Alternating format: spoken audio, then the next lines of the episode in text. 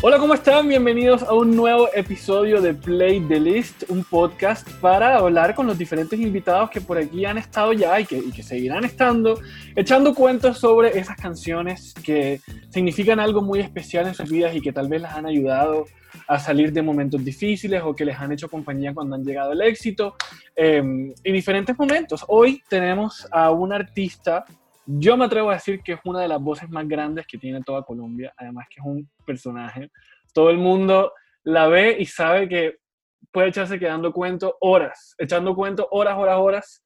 Maía, ¿cómo estás? Bienvenida. Hola, mi Willy, ¿cómo estás? Y un beso y un abrazo por Bluetooth, porque es como se puede ahora, a toda la gente que está con nosotros aquí en el playlist, el, el podcast de Willy. Bueno, y aquí estás principalmente porque cumpliste un sueño en cuarentena, o por lo menos así lo he visto yo, que ha sido tu, tu disco de salsa. Y antes de profundizar un poco en esta historia eh, tuya y de lo que ha sido tu vida, eh, cuéntale a la gente un poquito de cómo, de cómo fue la creación de este proyecto y que por fin ya vio la luz. Census es nuestro más reciente proyecto. Census eh, Comenzamos a armarlo desde el año pasado, pero lo terminamos ya en plena emergencia sanitaria y, eso no nos bajó las, eh, las ganas, eso al contrario, nos dio más fuerzas para, para poder eh, eh, hacer el lanzamiento del proyecto en esta época, porque tanto ustedes como nosotros como equipo de este lado necesitamos música a borbochones. Y Census son nueve canciones, nueve canciones escritas por mí, con otros compositores, donde venimos cargados de salsa, nuestra propuesta de salsa es la, la salsa a través de mis ojos y eso desde el 2018 hasta el día de hoy me parece mentira que ya este sea nuestro segundo disco en este sueño llamado salsa. Bueno, que definitivamente ya tienen que chequearlo porque está en plataformas digitales ya para que lo puedan disfrutar. Y ahora sí, entremos en materia y, cuéntanos un poco sobre, sobre esos primeros años de vida, cómo fueron y cómo... Porque, porque tú tuviste la oportunidad de crecer diferente a los que estuvimos aquí en Barranquilla. Tú creciste literal al pie del mar. Entonces, ¿cómo fue, cómo fue eso y musicalmente o sonoramente qué te acompañaba? Bueno, mira, mira que todo comienza cuando yo tengo un año y medio, o sea, mejor dicho, nada. Y eh, a mí me dejaban en la casa de mi abuela. En esa época eh, yo había heredado una grabadora de alguno de mis tíos que mi abuela tenía impecable. Y con esa grabadora eh, me ponía música, escuchaba música y también mi abuela se ponía a grabarme hasta que yo ya después, como a los dos añitos, aprendí a grabar. Mi abuela me decía que yo al año y medio ya yo cantaba Thriller de Michael Jackson. Wow. Y le está bien que mejor me guste la música, pero no tenemos que exagerar. ¿Qué tenemos que exagerar? Y pues allá se va a su cuarto de San Alejo y me saca un cassette que efectivamente es del 82, eh, Jonas con el 81, no tiremos mucha matemática. Y en el 82 es cuando sale eh, el thriller de Michael Jackson y que a mí me encantaba y ahí salgo cantando a media lengua, porque a media lengua en inglés, a media lengua en español, a media lengua todo. Pero me dice, vean, aquí está la prueba, usted cantando thriller de Michael Jackson y yo, y ya yo haciendo todas estas peripecias.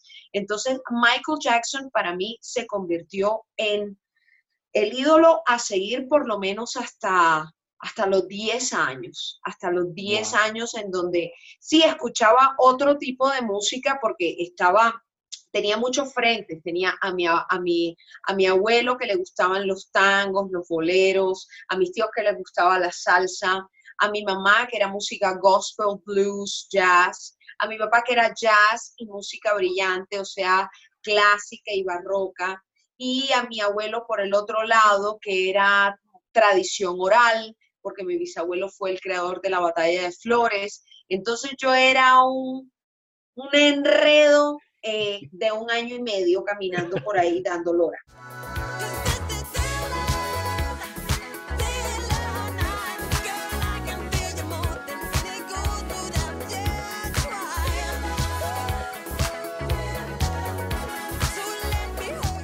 Qué curioso lo de Thriller porque hoy es una de mis canciones favoritas de, de todas. O sea, yo no puedo decir una canción, pero sí sé que es una de mis favoritas. Pero con el video yo le tuve pánico hasta los 13 años, pánico. Yo el video no lo podía ver. Mira, a los, a los, ya a los dos y medio, tres, ya, ya estaba pues el video súper pegado y todo. Y yo no, yo veía el video y me tenía que ir, a, pero yo no lo podía dejar de ver porque me fascinaba, me fascinaba. Y entonces me moría después de pavor y no sabía si meterme en las enaguas de mi abuela o qué hacía, pero yo moría y en eso era Betamax eh, los, chiquitos así. Y esto todo me lo traía mi tío de Estados Unidos, me trajo el guante, me trajo un micrófono. Entonces, imagínate un mini mí, un mini mí porque yo fui muy chiquita toda la vida, sigo siendo chiquita. Eh, no crecí, que andaba con micrófono y el guante puesto y, por, todas, por todas partes grabándome. Entonces, claro, eh, con razón eh, mis papás, porque un día, imagínate, no, pero María, tú te graduaste sumamente temprano del colegio, eso a los 16 años, de no sé, abogado, que no sé qué. Eso, mejor dicho, debiste ser una lumbrera.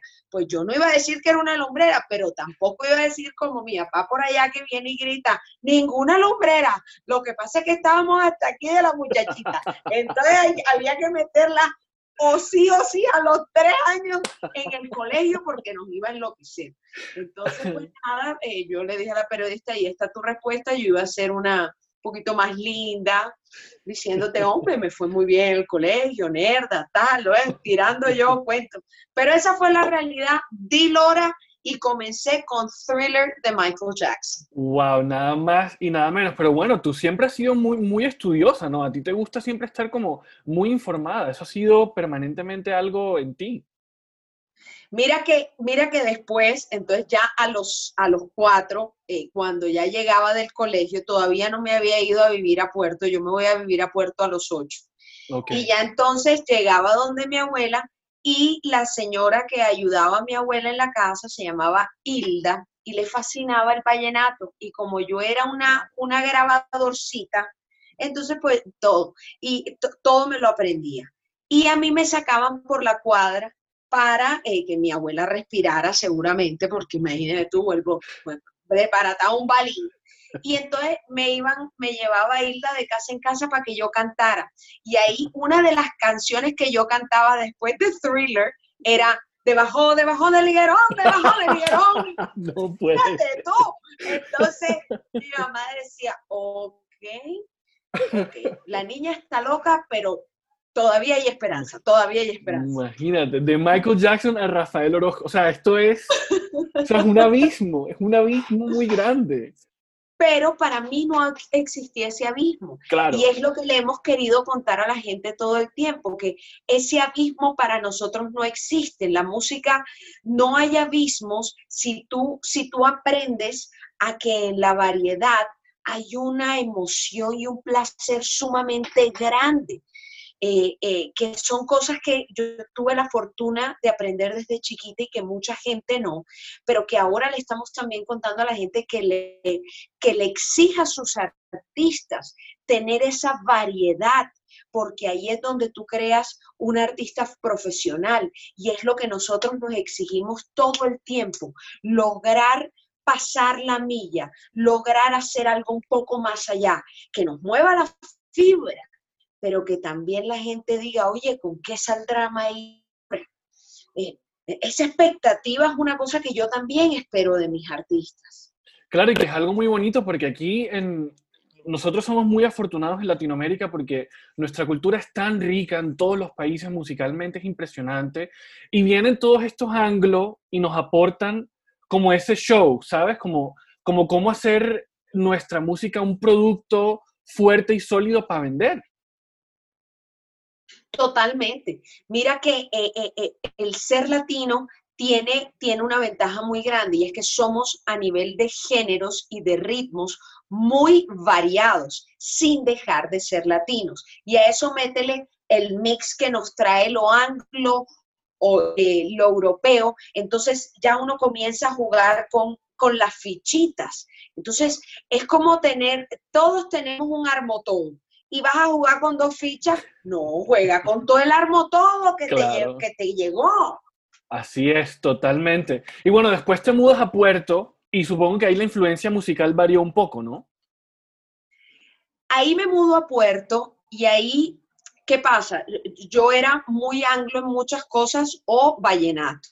Y entonces mi, mi abuelo, pero usted viviendo al lado del mar, ¿cómo es posible? Además, usted tiene una, una, una cosa que aprender y es la tradición oral. Entonces yo, ¿cómo así? ¿Qué está pasando? ¿Qué me van a meter ahora nuevo? Y entonces me dice, no, yo me parece muy bien que usted quiera cantar Michael Jackson y jazz y todas esas cosas, pero usted tiene que aprender a cantar su música, el bullerengue, el garabato, la cumbia de mar, la cumbia de río. Y entonces cuando me comienzo bien a enterar que mi bisabuelo, el general Bengoechea, es el creador de la batalla de Flores, el desfile más importante del carnaval, cuando me comienzan a hablar de las farotas, de cómo aparece la negrita Puloy, y entonces yo ya comienzo a cantar Negrita, ven, prende la vela.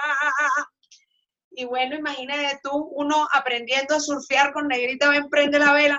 Eso no pegaba ni con chicle. Eh, pero, pero es que ya yo lo anglo, lo, lo, lo, manejaba en, mi, mi cerebro y en mi ser y quería comenzar a manejar este otro sentir que a mí me, ahí desde ahí comencé a ver, vea que lo que oye mi mamá, que a mí me gusta, que es gospel y blues, es como medio río Mississippi y lo que yo estoy aprendiendo ahora es como medio río Magdalena. Entonces, no estamos tan tan distanciados como parece y comenzaba a encontrarle eh, eh, momentos de engrane que hace posible que yo siga entonces también ya ahora no solamente anglo, no solamente lo de mi mamá, sino también ahora lo de la tradición oral. Y me vuelvo una enloquecida por la tradición oral. Negrita, ve, prende la vela, negrita, ve, prende la vela, que va a empezar la cumbia Marbella, cerca del mar, bajo las estrellas. O sea que definitivamente el carnaval aún hoy tú lo sigues viviendo más que, mejor dicho, Total, para mí, para mí el carnaval y para mi familia es una situación tradicional. Yo entiendo que es un desorden chévere, la borrachera, la cosa, pero cuando nosotros hemos estado eh, como figura, eh, como Maía y como Mónica Andrea, Primero no tomamos, tomamos solo agua de panela con limón, que es el Gatorade natural. Eh, eh, es lo que hacemos. Nos gusta bailar en la calle, bailamos realmente, porque para nosotros es un honor que haya gente viéndonos, viendo nuestra cultura y nuestra tradición. Para mí esto es súper místico. Y, y sé que muchas personas no lo toman así, pero sé que también muchas personas sí. Entonces es lo que mantiene la tradición y la, y la sangre viva. Eh, dentro del carnaval eh, no solamente está la tradición oral, sino que también nosotros desde el 50 tenemos sonidos antillanos y desde el 70 salsa.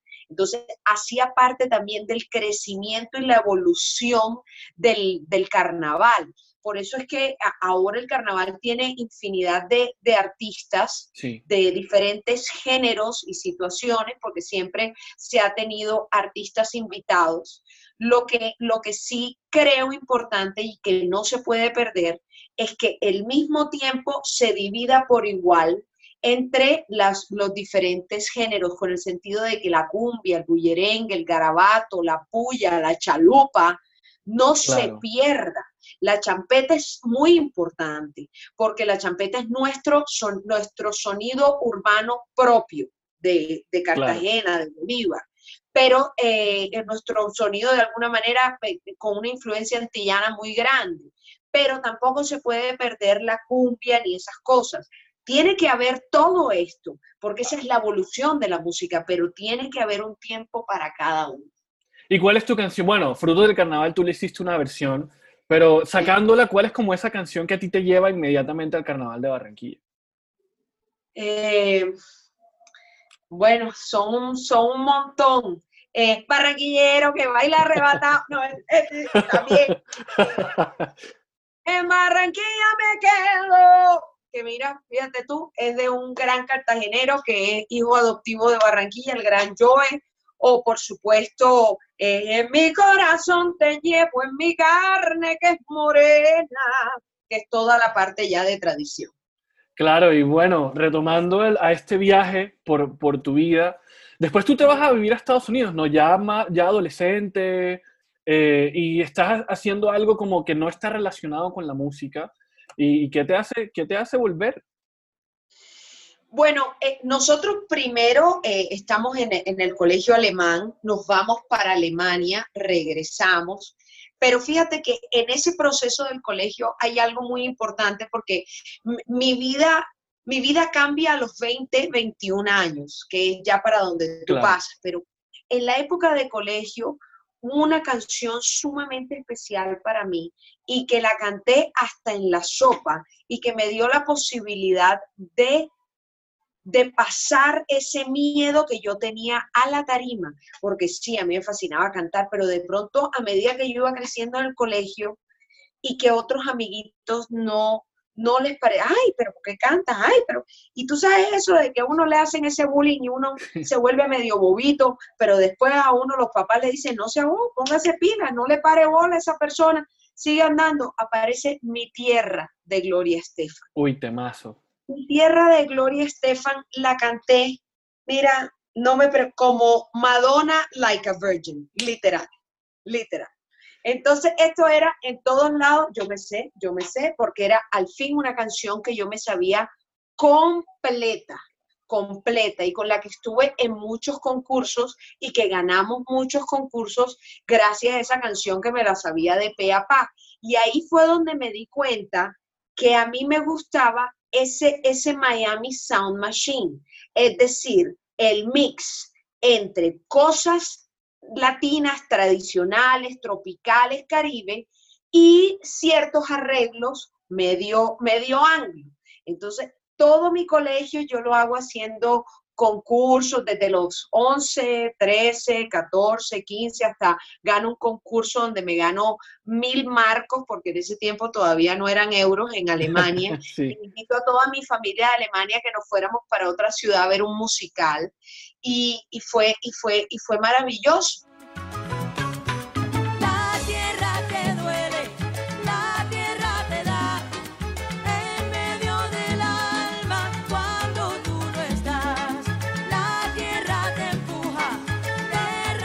Algo maravilloso. Ahí sí ya salgo del colegio y, quiero, quiero estudiar mi universidad, comienzo en la Universidad del Norte y ya después me voy, después me voy para, para Estados Unidos. Ahí comienza toda mi vida metida en el, en el jazz.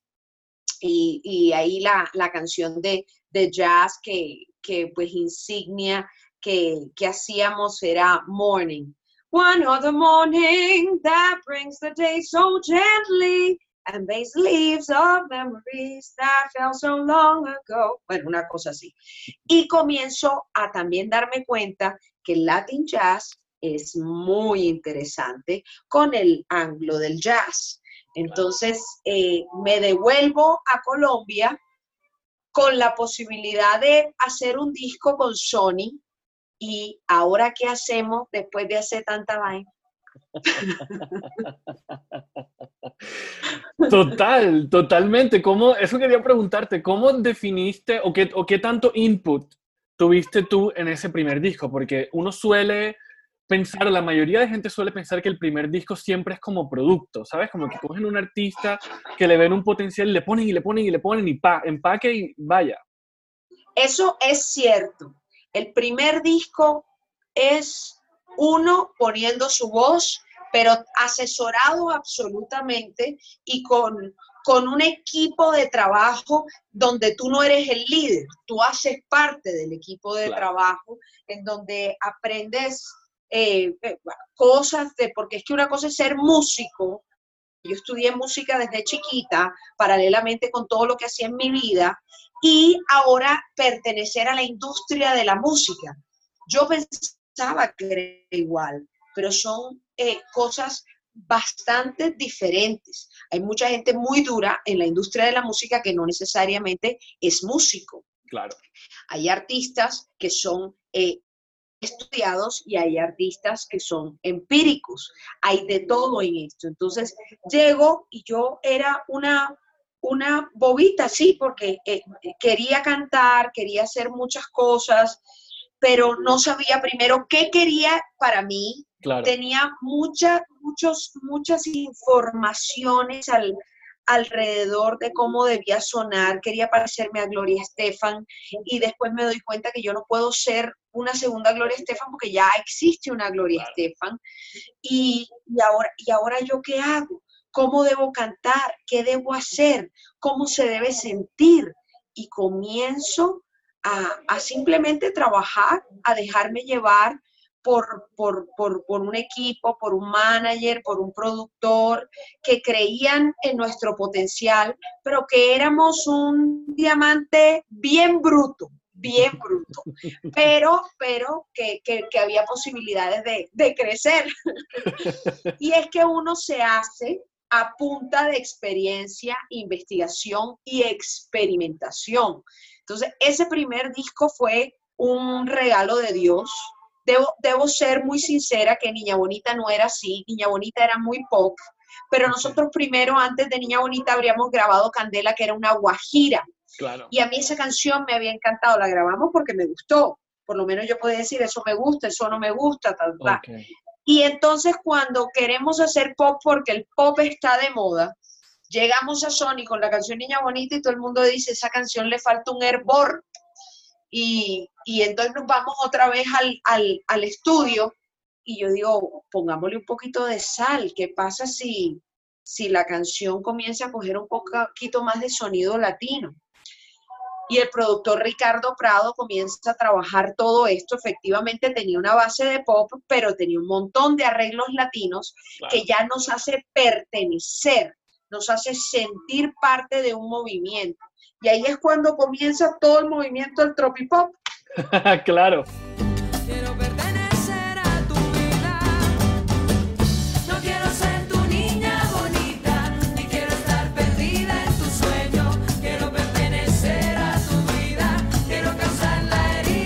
Mira lo que tengo aquí, estaba buscando, estaba buscando, me estaba limpiando y mira lo que me encontré. Muchacho, eso es de la época de la pared. es una copia, la copia que tenemos mi hermana y yo del baile de los sueños, que fue un, ese disco fue muy fuerte, no fue, no fue solamente el inicio de tu carrera, sino que realmente en Colombia sí movió fuertemente a la industria. Eh, eh, bueno, es que comenzamos, comenzamos Milenio, esto fue en el 2002, comenzamos también con un nuevo sonido, que era eh, fusionar la parte popera con la parte tropical y que no era necesariamente vallenato porque ya existía el movimiento de Carlos Vives, que era, que era vallenato con un poco de pop, con más, exactamente con batería. Este era un nuevo movimiento que, que, a muchas mujeres nos gustaba, nos hacía sentir muy bien y que también muchos grupos y muchos cantantes masculinos se apropiaron de, eh, que, comenzó a invadir todos lados, como decir el urbano en esta época, ese era el, el tropipop en esa, en esa época, hasta tal punto que ya, ya era una saturación muy grande. Eh, suele pasar mucho con los géneros, los géneros se vuelven un boom, salen de su nicho por un buen tiempo y vuelven y, se unen. Y, y, son, son fusiones que para, para nosotros son muy importantes, ya no hay, ya no hay barreras. Desde el 98 más o menos comenzó a entrar el Internet en Colombia. Entonces al 2002 ya teníamos mucha información que antes no teníamos, con todo y que no había YouTube todavía. Bueno, Se me acabó el amor es una canción que está incluida eh, en ese disco y que también, digamos, que fue como esa que acompañó eh, todo lo que fue Niña Bonita y que dejó ver a todo el mundo el, el registro vocal que tenías. Y, y por lo menos para mí, yo recuerdo que en ese momento yo la sentí como esa primera balada pop, o por lo menos que yo escuché, balada pop de una artista propia, más, más, además imagínate, barranquillera, que hasta el momento la única barranquillera que todos conocíamos era Shakira, y entonces llega como este contrapeso en, en otro género, eh, y dice, oye, aquí, aquí hay talento, aquí hay cosas que, que, que pueden salir a competir. Ok, tenías menos cinco años cuando Nah. pasó. Nada, nada, tenía, porque tenía como 12 por ahí, como 12 o 13 por ahí. Imagínate, imagínate. Ay, Dios, no hagamos cuenta, por Dios. Se me acabó el amor, nos abre otro, otro, otro panorama. Es, es el panorama de, de decirle a la gente que cantar tropical o cantar algo bailable no excluye acompañar a la gente en momentos de introspección y de reflexión.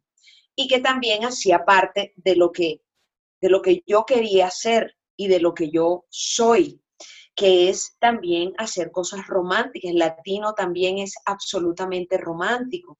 Yo crecí también con boleros y con baladas, las famosas big pop ballads. Claro, Entonces, total. poder hacer una en español que sonara a nosotros y que hablara de una cosa eh, tan frentera, no siendo, "Ah, me dejaste y me siento mal, no, sino siendo eh, eh, eh, muy clara, pero, Honesta. pero ni siendo grosera, ni, ni, ni, ni estando arrastrada por el piso.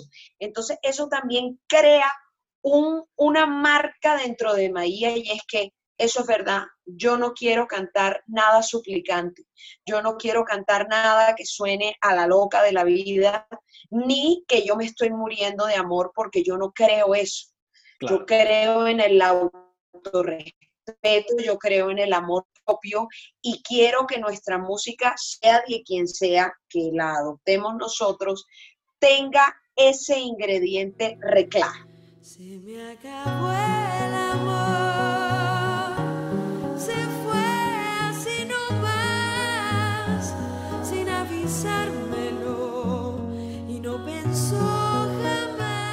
A mí incluso me recuerda mucho a, a esas grandes eh, baladas que hacía Gloria Estefan en los noventas también, ¿no? Como a Con los años que me quedan, algo con ahí. los años que me quedan, era por ahí evocando también un poco eso. Entonces yo estaba feliz porque estaba viendo que estaba creando no algo igual a Gloria Estefan, sino que estaba siguiendo unos pasos. Claro, Entonces, e- e- esos eran los pasos que yo, yo quería seguir y que quiero seguir, porque eh, Gloria Estefan es una mujer que ha podido cantar en inglés, en español, que ha unido dos culturas, que ha recorrido el mundo con música eh, caribe, pero también mezclándola con, con- música anglo, que nunca ha tenido barreras ni límites, que ha hecho también vallenato, que, y que siempre ha sonado a ella, aunque ha- ha visitado diferentes géneros y que todavía, que creo que ahora va a volver a grabar. Entonces, eso es una carrera de vida. Eso es una carrera. definitivamente. Y bueno, hablando de carrera, luego de- del Baile de los Sueños vino tu segundo disco, que también iba más o menos como en esa, en esa línea, pero, pero ahí, como, como ahí. ¿Qué te puedo decir? Natural, ya entonces ya este disco, ya, ya yo tengo en mi cabeza que quiero, quiero aportar más cosas para Maía.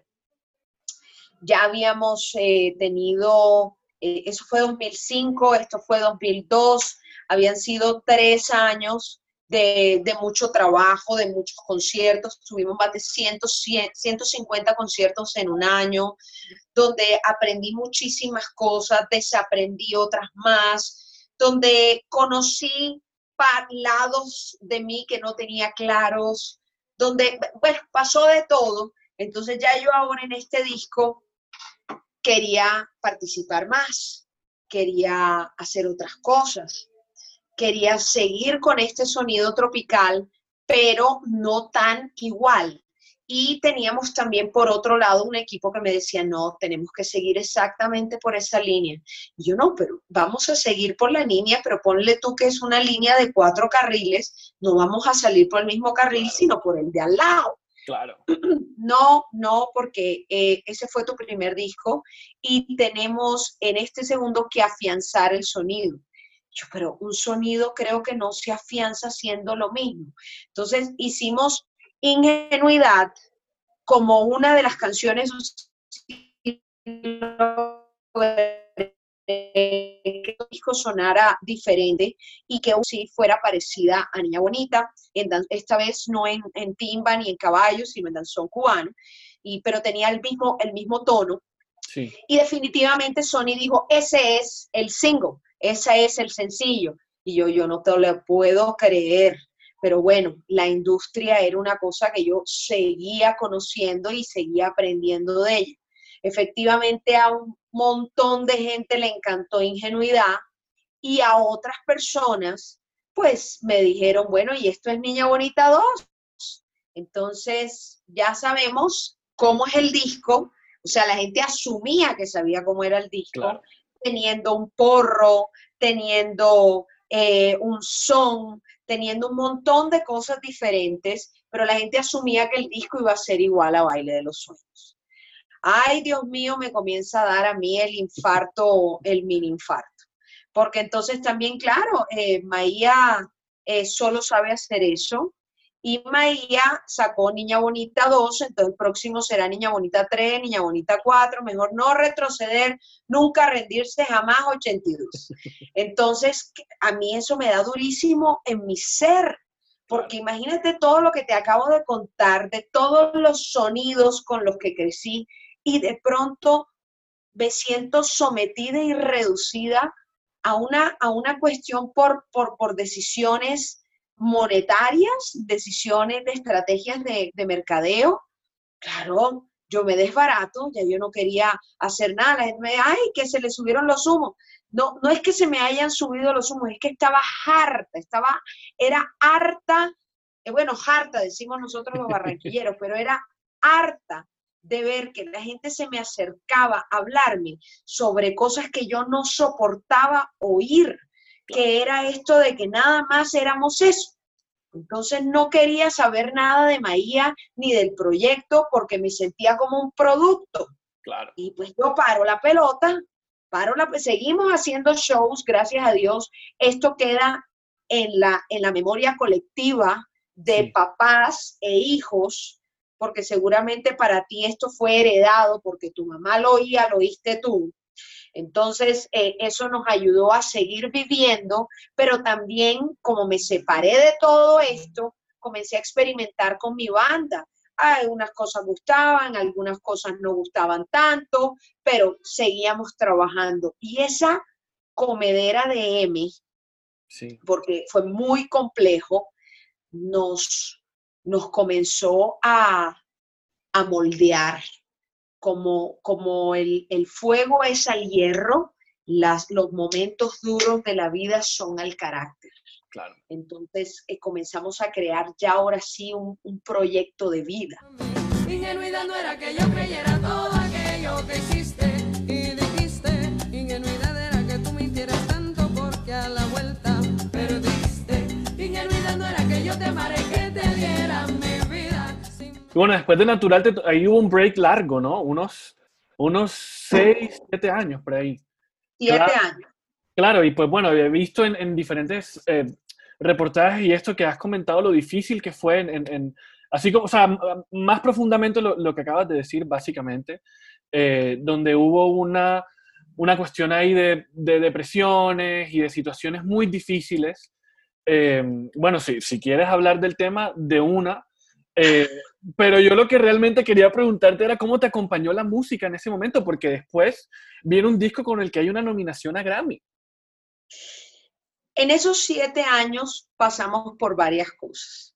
Pasamos porque comenzamos a, a- a creer, porque eh, eh, co- comienzo, bueno, a oír muchísima música y la mayoría de la música que escucho me doy cuenta que son personas que tuvieron sus momentos eh, de más eh, calidad vocal, musical y eso en sus momentos de mayor oscuridad. Y en ese tiempo yo comencé a creer que eso era así. Salgamos, rumbiemos, trasnochémonos, hagamos otras cosas, eh, no me quiero ver con mi familia, vamos a, hacer esto, lo otro, no tenemos dinero, cantamos en donde sea. Eh, comencé a desconfigurar la niña bonita Claro. y obviamente eso tenía que pasar para poder reconstruir a la niña bonita de, de la manera correcta, desde mi punto de vista, no desde el punto industrial Claro. comercial. Tocamos fondo en el sentido de que, bueno, eh, me asocié con managers que no eran los correctos, nos defalcan, eh, me roban el, el- el pasaporte, eh, volver a pedir todas estas visas de trabajo. Eh, eh, eso me dio a mí tan duro, me dio una depresión que yo también tuve en mi aislamiento, pero no por, por emergencia sanitaria pensando que todo eso iba a lograr, sí, seguía creando música, pero, pero, pero mm, mm, fíjate que mi papá y mi mamá me decían, bueno, sí, pero yo no estoy oyendo, yo no estoy oyendo la Mónica Andrea que yo conozco, yo estoy oyendo que te estás tratando de, de, de, de, reinventar desde un punto en donde donde no viene a nada, que no, que no, que no estás cogiendo de donde viene, sí, creaste un producto que estuvo un poco perdido, pero ahora te siento aún más perdida. ¿Qué pasa? Eh, bueno, nos quebramos, metemos todo en la bodega, me toca devolverme a donde mis papás. Antes de devolverme a donde mis papás pasé, bueno, como un mes en donde medio comía, no comía, no había dinero. Hasta que vuelvo con el rabo entre las piernas y mi papá me dice, ¿cuál rabo entre las piernas? Uno tiene que volver a, de donde uno es, uno tiene que volver y volver tranquilo. Esto no es un fracaso. Vivía con mucho miedo porque un primer disco súper exitoso y un segundo disco también exitoso, que yo no me sintiera exitoso era otra cosa, Claro. es, e- eso pone una presión en tu vida que hace que, que tú tomes ciertos comportamientos que pff, al caso ni fu ni fa.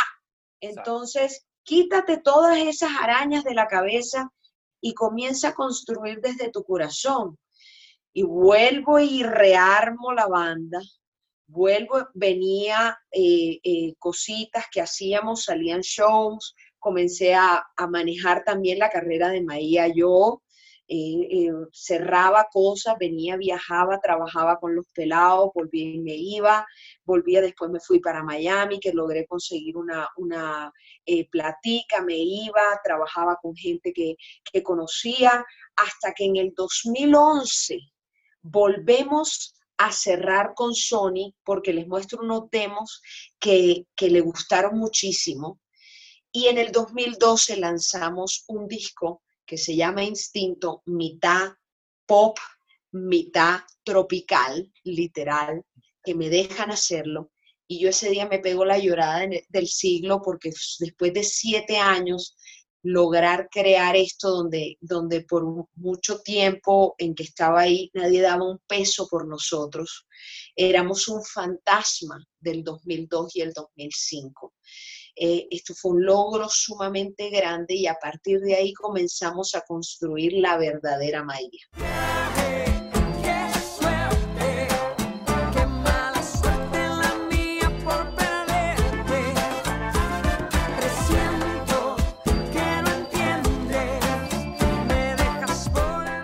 Un disco que se siente muy especial y que probablemente eh, eso fue lo que escuchó la academia al momento de, de dar las nominaciones y por eso terminas tú como, como una de las, de las últimas opcionadas. Sí, eso fue una felicidad muy grande porque imagínate, en los discos anteriores, que eran, habíamos sido, entre comillas, el exitazo del año, eh, ahí se le, se le olvida a Sony meternos en los Grammys, en los dos discos. eh, un poco frustrante, pero bueno, de pronto si hubiéramos tenido algún premio en ese momento, ahí sí es verdad que, que no logramos hacer toda esta reconstrucción Claro. de, de vida y artística. Entonces llegamos a que tenemos una nominación y obviamente eso fue otra llorada súper grande porque era un disco, un primer disco que había craneado y que habíamos eh, eh, de la mano de Sony, pero, pero, pero Sony me, me, me hizo me hizo caso en todo, es decir, yo les decía, miren, yo quiero hacer esto con Nacho Mañó, en España la parte pop, con Yasmil Marrufo en Miami, esto, quiero estas canciones, obviamente yo les presentaba todo y tal, y fue, fue un disco para mí soñado y es uno de mis discos favoritos porque eh, fue creado eh, con las uñas, pero creado también con el corazón.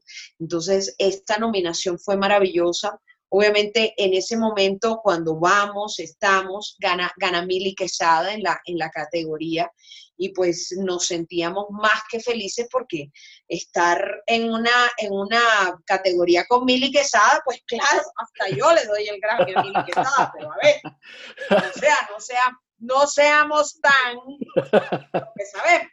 Entonces, eh, pero fue muy lindo saber que volvíamos a estar en el ojo del huracán desde otro punto de vista, no de la fama, la novela, la cosa, la vaina, sino que había una calidad musical y vocal que yo me había retirado por no tener eso y que ahora lo teníamos.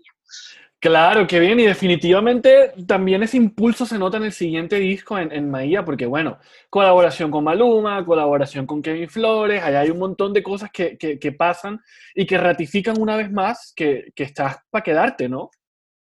Sí, el, el, ese disco, fíjate que, bueno, el, hicimos Instinto, pero bueno, Maía, otra vez volvemos con la situación de la industria. Eh, ¿Qué vamos a hacer? Porque es que el reggaetón y el urbano se ha apoderado del mundo. Yo le dije, yo, me parece maravilloso, de hecho me gusta muchísimo, mm, lo oigo, eh, hay cosas que me encantan, hay otras que no me gustan tanto. Bueno, eh, ¿podemos hacer un disco de reggaetón? Y yo les dije, no, no podemos hacer un disco de reggaetón. Eh, ¿Qué otra cosa? ¿Qué, otra, ¿Qué me va a decir más? No, era solo eso. Yo, yo lo que tengo en mi cabeza es que me gustaría hacer un disco de la investigación del sonido urbano.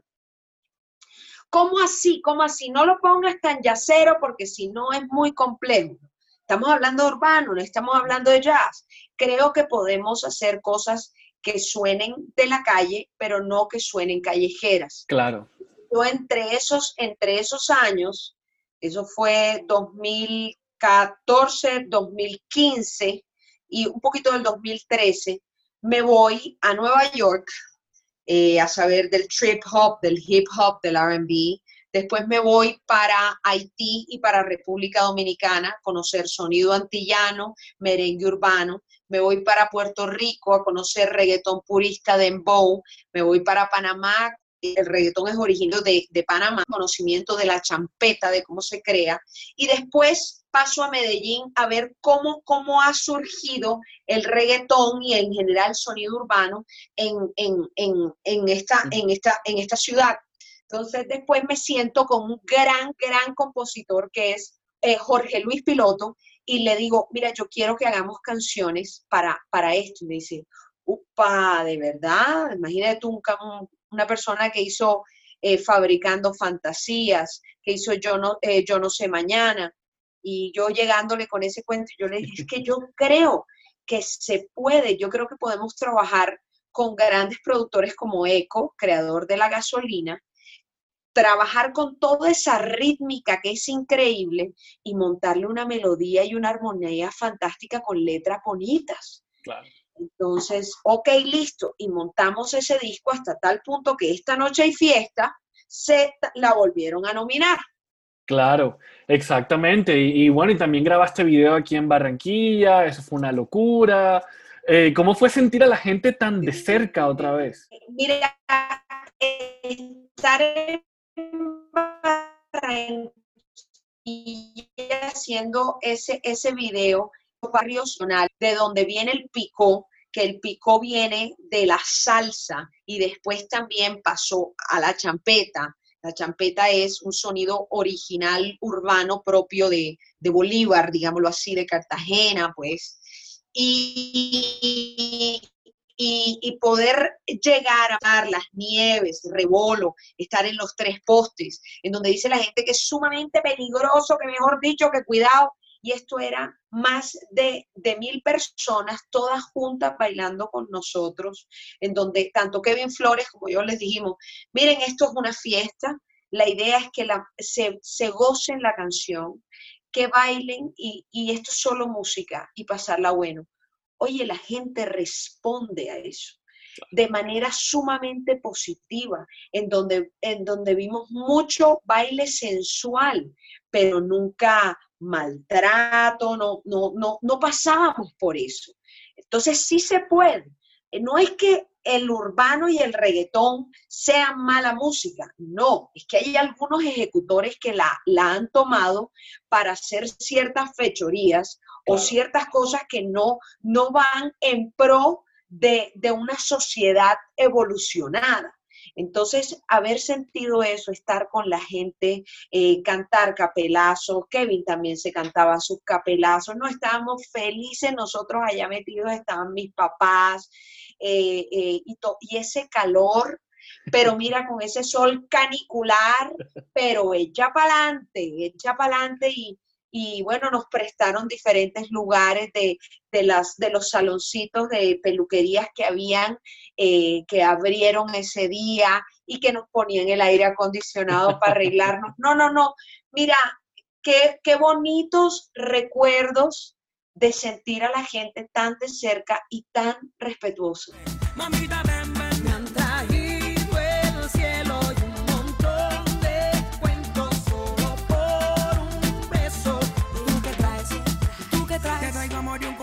que te quiere, que te ama y esto es por montón. Qué bonito eso. Y bueno, los últimos años se los has dedicado a la salsa, no solamente con Census, sino con todo este homenaje o este tributo a, la salsa romántica que se escuchaba aquí en, los, en los 80s, en Barranquilla.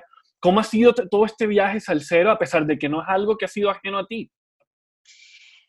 Bueno, entonces nosotros, listo, trabajamos 2015-2016 con este disco y en el 2017 me siento a hablar con el presidente de Sony porque resulta que ellos esperaban de pronto otro, otro proyecto, otro producto, eh, como que de verdad si me volviera como la potra, la caballona, yo no sé. eh, y resulta que seguíamos sonando a Maía, que para, para el equipo Maía era maravilloso, Claro. pero de pronto para Sony en ese momento no. Pero el presidente era, es, es muy lindo porque el presidente me dice, mira, para nosotros eres una joya, pero creo que te estás perdiendo aquí Maía. Y, él podía hacerme eh, eh, por contrato eh, una demanda, lo que sea, y me dijo, mira, yo quiero dejarte libre, tú necesitas ser libre, porque eh, el presidente no es lo único de Sony, es todos los que trabajan en Sony y estaban en otra frecuencia, y me dice, mira, yo estoy en tu frecuencia, pero la mayoría de gente que está trabajando aquí está en otra, y yo creo que tú debes ser feliz y seguir andando. Yo, muchas gracias. Andrés López, que seguimos trabajando con él ahora en OneRPM, que es el presidente duro de OneRPM agregador, que son como las disqueras de ahora que agregan todo en plataformas digitales. Y ese 2017 aparece lo, eh, me caso, me a, a, pensar en que tener una disquera, Maya Records, y hacemos eh, el Salmo al Papa. Entonces pasan muchas cosas lindísimas en el 2017. Comenzamos a trabajar mucho de la mano con Colombia, eh, con ProColombia, eh, llevando no solo tradición oral, sino parte también de nuestra música. Y, ya yo en diciembre de ese año estábamos en un show en Portugal, en Lisboa, recuerdo que nos llevaron por lo bonito que era el sonido latino. Y yo dije, bueno, si, si nos están copiando, eh, Alberto, yo quisiera que el próximo año comenzáramos un sueño que yo tengo hace muchos años. Me dice, ¿qué será? Hacer salsa. No me dijo, muchacha, está, mejor dicho, más loca que una cabra. No, me dijo, perfecto. Pero si queremos hacer eso, tenemos que comenzar a trabajar ya en lo que, en la disquera. Y ya comenzamos a crear eh, Maya Records, nos comenzamos a, a reunir con, con otras personas, eh, que era TN Management, es TN Management, amigos de Alberto que también trabajan en esto, para crear como un pool de eh, nuevo equipo Maía que nos ayudara a surgir. ¿Tienes una canción que te guste, que quieras hacer en salsa? Sí, yo tengo la canción, una canción hecha en bossa nova, pero que ya yo hice una, un, demo eh, cantándola sobre la clave y es un beso de su boca y es de Marcela Cárdenas. Yo quiero lanzar esa canción en salsa. La he tenido hace cinco años en mi cabeza. La quiero hacer, la quiero hacer. Y ahí comenzó todo, un beso de su boca. Y bueno, y lo demás es historia.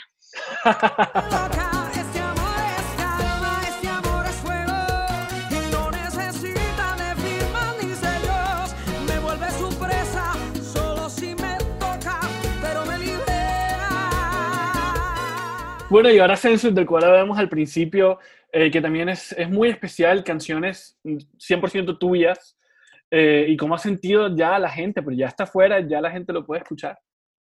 Sí, ya después de 2018 sacaron Beso de su Boca, después siete- Tributo 780, decidimos también irnos más allá, arriesgarnos con nuestra música, nuestras composiciones, un segundo disco bajo la disquera de Maya Records, eh, se llama Census, lo lanzamos el viernes 8 de mayo, que todavía me parece mentira y que sin ninguna sin ninguna estrategia, otra cosa que también casi me mata el equipo, pero bueno, ahora ya no, no solamente eh, somos la que cantamos, sino también somos líderes de un equipo, entonces digamos que les dije, ¿cómo así que no lo vamos a lanzar? Claro que lo vamos a lanzar. No, pero muchacha, ¿y entonces quién nos va a parar bolas? Pues no parará bolas quien nos pare bolas, pero yo voy a sacar census ya.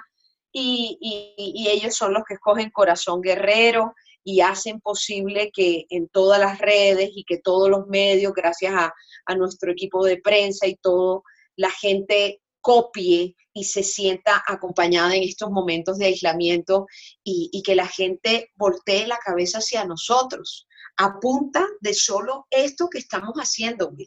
Eso es un regalo de Dios. No tenemos maquinaria, no tenemos nada de eso. La- el único motor es la música y la gasolina, el amor de la gente.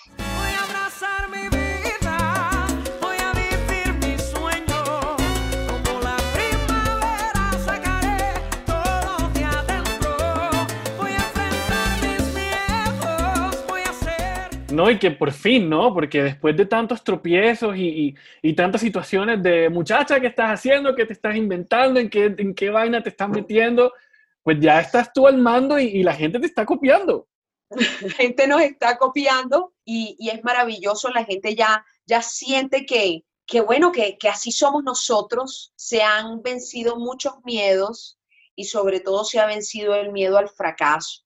Ya nosotros sacamos música y sacamos música, habrá una que se pegue más que otra, pero eso no la hace menos exitosa. Eso de pronto la hace que la conoce menos gente y simplemente es eso, porque tú puedes tener la vacuna contra el cáncer, pero si nadie la conoce, bueno, es lo mismo que nada, pero no deja de ser una vacuna. Totalmente. Y bueno, Maya, ya para finalizar, ¿qué estás escuchando? ¿Qué, hay por ahí en tu playlist hoy? Bueno, oye, hay una, hay una canción que, que hoy, eh, porque esta mañana me tocó a mí el turno de- del mercado, entonces eh, me gusta mucho. En ese disco hay una canción eh, que tenemos, se llama Frágil con el septeto Acarey, pero el septeto Acarey a mí me mata. Me parece que tiene un sonido increíble. Y tiene una canción con Gilberto Santa Rosa que se llama Enamórate bailando. Y tienen otra que se llama Ella es súper celosa. Mira, eh, qué, qué canciones eh, tan agradables, cómo, cómo, cómo me gusta oír que la gente está haciendo música independientemente de que el mundo se esté desbaratando como lo conocemos. Entonces esto se llama Septeto Acarey esto es música tradicional cubana que la van a sentir como salsa, pero es que es un paso antes de la salsa. Esa música también pertenece a la, al mix de ritmos de salsa.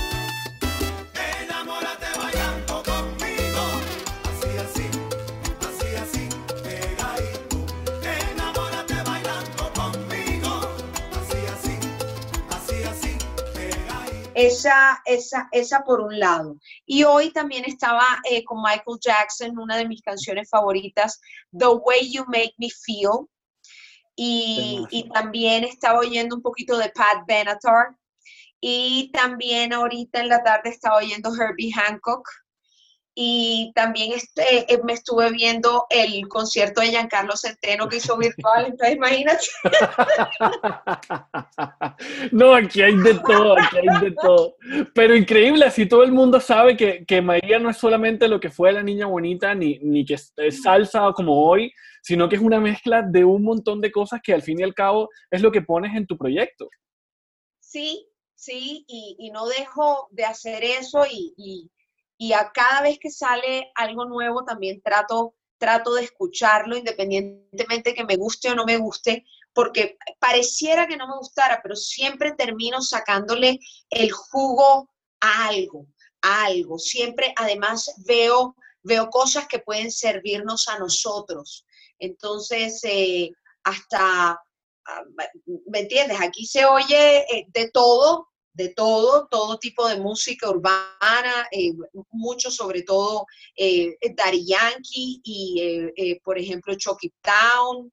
Nos gusta también mucho lo que hace Herencia de Timbiquí Increíble. que que también toma, o- es como entre urbano, pero también tradicional pacífico.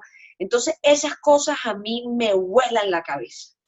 Qué bien, María. Muchas gracias por estar por aquí en Play the List contándonos, o más bien haciendo un recorrido por todas estas canciones que han influenciado momentos muy especiales de tu vida.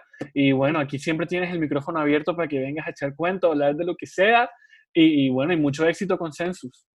Ay, muchas gracias, mi Willy. Un beso a toda la gente que está aquí presente en el podcast Play the List. Gracias, gracias, gracias. Espero se enamoren de Census. Yo, yo siento y tengo fe que les va a gustar. Si les gusta, se lo recomiendan a sus amigos y si no les gusta, pues se lo recomiendan a sus enemigos, pero no tenemos pierde. Ay, ay, ay, bueno, en esa nota no olviden suscribirse a eh, Play the List en Spotify y en Apple Podcast. Aquí seguiremos echando cuento todas las semanas con diferentes invitados y por supuesto que nos sigan en Instagram, que ahí también está el contenido muy, muy bacano. Maía, nuevamente muchas gracias. Yo soy Wills, nos vemos. Chaito.